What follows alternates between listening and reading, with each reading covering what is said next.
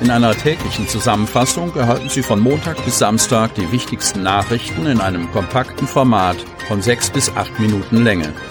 Am Mikrofon Dieter Büge.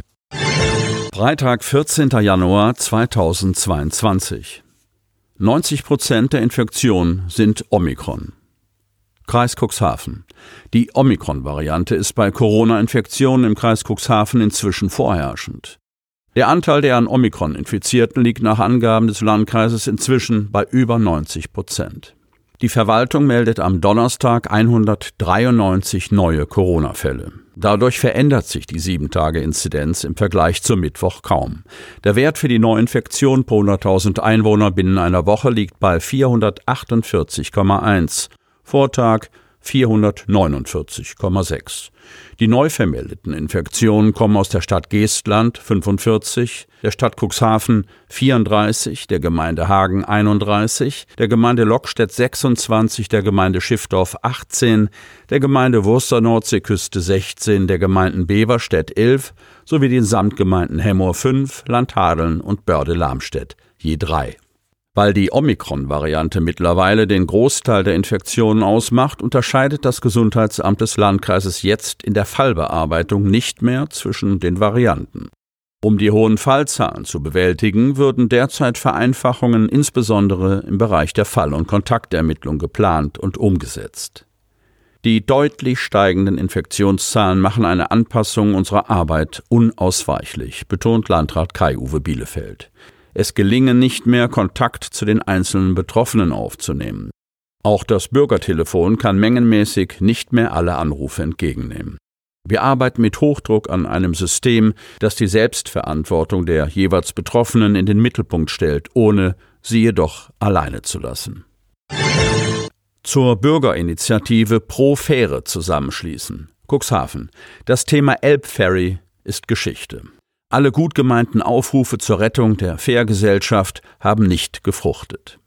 Die 53 Mitarbeiter erhielten die Kündigung. Die Flaggen am Fähranleger in Brunsbüttel wehen seither auf Halbmast. Das Unternehmen befindet sich in der Abwicklung. Das Schiff, die Green Ferry 1, haben die Eigentümer nach Norwegen zurückgeholt, wo es in der Nähe von Haugesund aufzuliegen scheint. Doch viele Bürger brennen nach wie vor für ihre Fähre und wollen sich mit dem Aus der Verbindung nicht abfinden.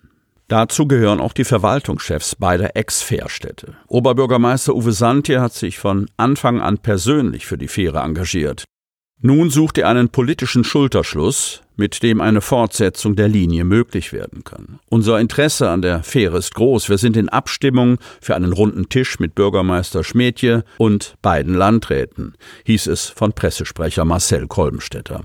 Ziel sei es, sich jetzt richtig aufzustellen und geeignete Schritte zu besprechen. Die Initiativen aus der Bevölkerung begrüßen wir sehr. Diesen Schwung wollen wir aufnehmen und für das Projekt nutzen, ergänzt Kolbenstädter.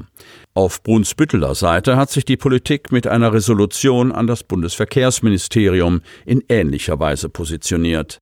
Auch in der Bürgerschaft gibt es Initiativen für die Fährverbindung. Der Brunsbütteler Reinhard Gross hat seit Ende Dezember mehr als 3200 Unterschriften für eine Petition gesammelt, mit der er sich bei der schleswig-holsteinischen Landesregierung für die Neustadt einsetzt. Auch auf der Cuxhavener Seite formieren sich die Unterstützer. Ulrike Heuberger hat sich entschlossen, eine Bürgerinitiative zu gründen mit dem Ziel, Gleichgesinnte für die Fährverbindung zu aktivieren und zu vernetzen. Eine kämpferische Haltung scheint auch im Rathaus von Brunsbüttel zu herrschen. Wir sollten alles versuchen, um das Bundesverkehrsministerium dazu zu bringen, in die Prüfung einzusteigen, ob die Fähre Bestandteil der öffentlichen Daseinsvorsorge ist. Aus meiner Sicht ist das so, sagte der Brunsbüttler Bürgermeister Martin Schmedje parteilos. Dem dauerhaften Fährbetrieb, so Schmedje, werde eine besondere Wichtigkeit und Bedeutung zugemessen. Die Einstellung der Verbindung sei ein großer, nicht aufzufangender Verlust für die Region beiderseits der Elbe, heißt es im Resolutionsentwurf von Brunsbüttel. Beladener LKW kippt im Seitenraum um. Hemmoor. Mit einem beladenen Lastwagen hat ein 58-Jähriger in Hemmoor am Donnerstag einen Unfall gebaut. Der Fahrer wurde ins Krankenhaus gebracht. Gegen 9.45 Uhr befuhr der 58-jährige LKW-Fahrer aus Hamburg mit einem mit Sand voll beladenen LKW einer Buxtehuder Transportfirma die Kreisstraße 29 in Richtung Hemmoor. Im Bereich der großen Kreuzung in Bröckelbeck kam er aus bisher unbekannter Ursache mit seinem schweren Gefährt in den weichen Grünstreifen, sackte in einen Graben ein und kippte um. Pkw-Fahrer, die auf den Unfall zukamen, alarmierten die Rettungskräfte und kamen dem Lkw-Fahrer schnell zur Hilfe. Die Feuerwehr Westersode, ein Rettungswagen der DRK Rettungswache Hemmoor und die Polizei Hemmoor eilten zum Einsatzort. Der Fahrer konnte sich nach erster Erkundung durch die Feuerwehr durch Mithilfe von nachfolgenden Autofahrern selbst aus seinem LKW befreien. Friedjof Nansen auf Grund gelaufen, Cuxhaven Morley. Am Mittwoch geriet das norwegische Expeditionskreuzfahrtschiff Fridtjof Nansen bei schlechtem Wetter und starkem Wind im Sonjefjord nahe der norwegischen Kleinstadt Morley auf Grund.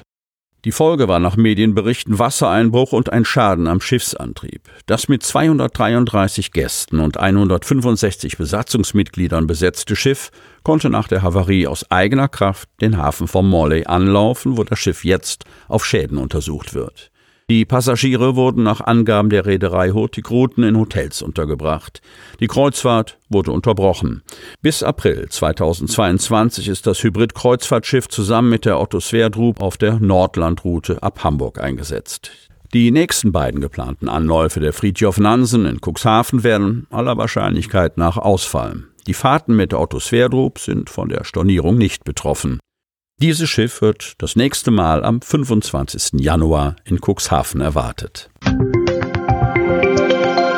Damit Sie ab sofort keine Podcast-Folge mehr verpassen, benötigen Sie lediglich einen sogenannten Podcatcher. Auf den meisten Smartphones ist dieser bereits vorhanden. Falls nicht, dann suchen Sie ganz einfach in Ihrem App Store nach einem kostenlosen Podcatcher wie zum Beispiel Spotify, Apple Podcast oder AntennaPod. Selbstverständlich können Sie unsere Podcast-Folgen auch direkt über unsere Website unter cnv-medien.de slash podcast anhören. Sie hörten den Podcast der CNV Medien, Redaktionsleitung Ulrich Rode und Christoph Käfer. Produktion Rocket Audio Production.